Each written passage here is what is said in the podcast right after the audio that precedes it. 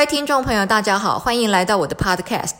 我是王丽慧医师。今天跟各位介绍的是第二十九届美国抗老剂再生医学会世界大会的专辑。每年的十二月，在拉斯维加斯会举办世界大会，隔年春天的时候，王丽慧医师就会跟大家分享这个医学会里面的医学新知。这次跟各位分享的是我们这一系列的最后一次，也就是第十次。主题是推动长寿之轮。长寿除了我们先天的长寿基因之外，我们后天呢也可以有非常大的一个左右这个基因的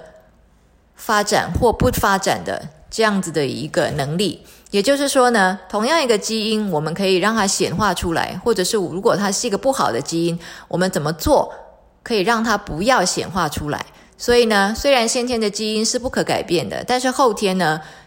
让这个基因的表现或是不表现，是我们可以去尝试努力的方向。今天介绍的是呢，在我们的推动长寿之轮里面，最重要就是我们的日常，然后日常里面最重要就是我们的食物。那食物及药物这个观念的话，我们叫做 culinary medicine。这个观念以华人来讲的话，不不难了解，因为我们一直都知知道有所谓的药食同源。在我们《黄帝内经》里面就有讲，用来充饥的是食物，用来疗愈的是药物。但是呢，食疗跟各位所认为的药膳是有一些差异的。比如说，我们经常会吃所谓的十全大补药膳，但这个十全大补药膳它比较倾向于是呢，把中草药加到食物里面，它的效果仍然是来自于这个中草药的效果，只是它把它。放在食物里面，里面让你吃起来比较口感好，不要让你觉得中草药就是喝苦汤。但我们所谓的食疗呢，我们并不强调一定是要用中草药，而是任何的食物，只要它能够对我们有帮助、有疗愈的效果，改善我目前的状况，可能是亚健康的状况，不一定是真的有生了到疾病这样的程度，只是感觉。不到疾病，但是身体状况没有那么良好，这种亚健康的状况的话，最适合用食疗。那至于药膳呢？因为它的它的主要的 key point 是在于这个中草药这个药，所以呢，是药就三分毒。我们并不建议呢，各位呢三百六十五天长期的使用所谓的药膳。那再来，我们来看一下，除了这个食物是我们推动长寿之人的重点以外，我们还有一个非常大的重点，就是我们要清理体内的毒素，也就是排毒。除了我们可以在食疗上面努力，我们也需要去清理我们的内在。因为呢，如果我们内在的毒素太多的时候呢，你吃再好的营养的东西呢，都没有办法使你真的很健康。这就好比一间房子很脏，如果你不把房子清干净，你只是一直粉刷、一直装潢，它永远都不会好看。那今天要跟各位介绍的医学新知，就是在于我们清理体内毒素的这个关键点有两个非常重要的一个分子，一个是 AMPK，它是一个酶；另外一个是一个 NRF2，它是一个因子。那这个两个的中文呢，翻译起来都非常的拗口，所以我们也不建议各位去记。那我们来解释一下呢，这个 AMPK 这个酶啊，它到底怎么样？对我们的解读有帮助呢。首先呢，它是我们一个能量的一个侦测器，就是呢，我们可以去侦查我们的能量够不够，在一个非常小的一个细胞里面，这么小的单位里面，AMPK 可以帮我们侦查能量状态好不好。那在肝脏里面的话呢，它对于脂肪跟糖分的分解，它是关键性的调节人物。那许多的植物，就是如果我们认为这些植物可以做我们的食物的话，这些植物性的食物呢，它其实就是透过 AMPK 这个酶来改善呢我们身上的脂肪肝。那这里我们给各位看两个 reference，第一个是呢，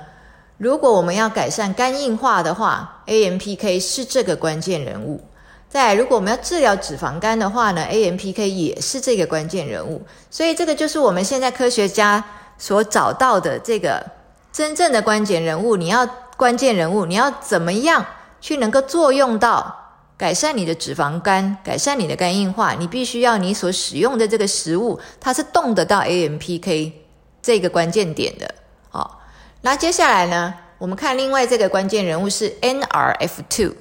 NRF2 呢，它也一样可以负责解毒。那它不是能量的侦测器，它是什么呢？它是我们抗氧化过程当中不可或缺的主要元件。就是呢，它是一个重要的零件。如果这个抗氧化呢的这个流程当中，或者是它这整个的这个过程当中是不可少了 NRF2，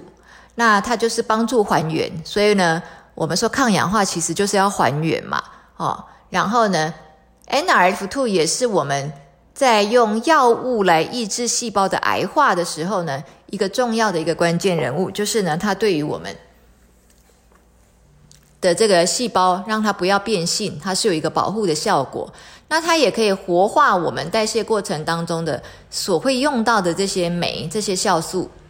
然后帮助我们解毒解得更好。再来呢，它也可以活化抗氧化的蛋白。总而言之呢，它就是在抗氧化的过程当中呢，做了很多事情。它先把你的这个啊。解毒的酶啊，解毒的酵素啊，把它激发起来，然后呢，它活化你的抗氧化蛋白，然后呢，它帮助你能够抗氧化，然后你抗氧化就可以抑制癌症。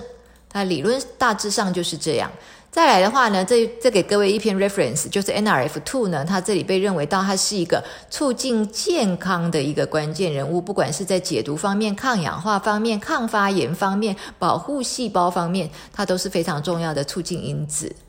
那我们再来就要看哪一些东西可以呢？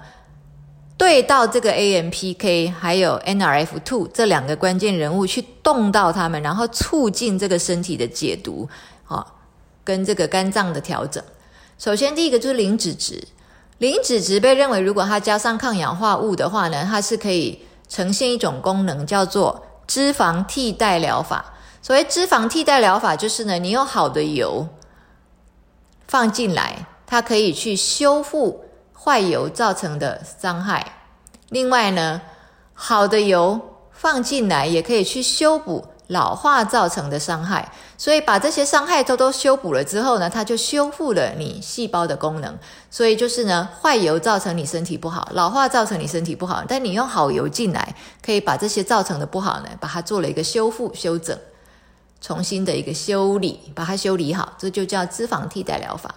那另外除了磷脂质之外，还跟各位介绍一个东西叫胡黄素，它也可以动到 AMPK 跟 NRF2 这两个关键点，就是它可以作用在这个关键点上，促进它。那么胡黄素的话呢，苹果、洋葱、蓝莓通通都有，尤其是洋葱里面最多，所以它又被称之为是洋葱素。那现在在研究上，如果我们口服这个胡黄素口服六个月的话，可以改善你的脂肪肝。改善你的肝损伤，改善你的低密度的胆固醇，因为低密度胆固醇是坏的，它可以帮你降低。所以在 reference 给大家看，胡黄素可以治疗你肝脏里面的这个坏的胆固醇的堆积。其他不止这些啊，不止胡黄素，不止磷脂质啊，其他像这个 Silymarin 啊，Silymarin 就是水飞激素，然后再来呢，蒲公英啊，Dandelion 啊，木犀草素啊，硫辛酸啊。墨药、大豆卵磷脂、一枝黄花这些植物，它都可以动到 AMPK 跟 NRF2。好，那今天就跟各位介绍到这里，这就是一些我们日常哦可以使用的一些植物或者是说食物，然后呢，它可以让你帮助你推动你长寿的这个关键人物，就是 AMPK 跟 NRF2。那么今天讲的这一集的话，对大家来讲的话，可能有一点难，因为这个是非常新的一个医疗的方向。但是其实再难的东西，只要你慢慢、慢慢、慢慢的听久了之后，你还是都可以理解的。就像新冠肺炎这么的难懂，但是呢，各位在这个必要的时候，经过媒体每天、每天、每天、每天的洗脑，大家也都了解了各种的不同疫苗的差异性在哪里哦。那现在大家对于这个疫苗的品种啊、疫苗的性能啊，也都是朗朗上口了。那下一次的话，要开始跟各位介绍减重新招，你知多少？